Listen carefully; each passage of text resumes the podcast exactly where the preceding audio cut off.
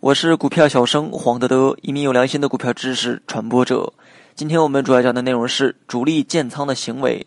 第一，从单独的 K 线来看，当股价在低位进行震荡的时候，经常会出现一些特定的图形，而出现的频率超出随机概率。典型的包括带长上下影线的小阳、小阴线，并且当日成交量主要集中在下影线区域，而上影线的走势明显是缩量。换句话说，探底回升的时段出现明显的放量，而冲高回落时段明显是缩量。而在连续数日的走势当中，持续在底部区域收出上下影线的 K 线，这种情况很有可能是主力在建仓，而又不想打草惊蛇。第二，从整体走势来看，经常出现轻微上涨伴随成交量的明显放大，而下跌过程中成交量却以极快的速度萎缩，有时则是上涨一小段后便不涨不跌。成交量虽然不如拉升的时候大，但始终维持在一个较为活跃的水平，保持一到两个月后，成交量开始萎缩。由于主力进的比出的多，日积月累，手中筹码就会不断增加。尽管目前的主力已经无法操纵大盘，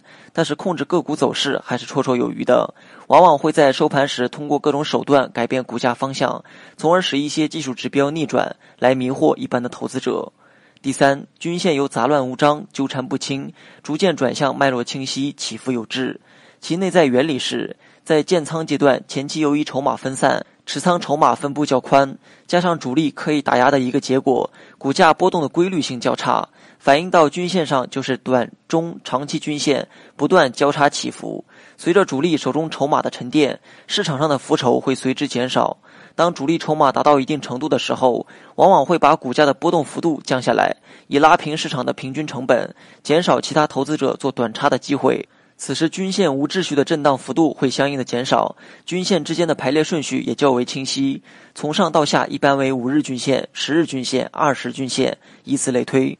第四，在建仓阶段，主力和散户实际上是处于博弈的两端。主力总是要制造各种假象，迫使散户低位吐出手中的廉价筹码。当股价在底部区域进行箱体震荡的时候，在底部区域的顶端，主力往往会发布各种利空，或者是制造形态上的空头结构，令市场发生心理恐慌，主动促成股价的下跌。当抛盘越来越多的时候，主力就可以买进更多廉价的筹码，但下跌幅度的深浅却往往暴露出主力的真实意图。如果主力在下跌途中继续逢低吸纳，除非某些特定情况的出现，否则股价一般不会跌破箱体的底部太多。另一方面，在黑马股的孕育阶段，这种震荡往往会多次出现，但随着主力筹码的不断增加和集中，振幅往往会逐步收窄。期间如果遇到大盘急跌，更是考验黑马股成色的大好时机。这种情况下，那些在底部振幅很小的个股，主力控盘能力更强，日后突破将只是时间问题。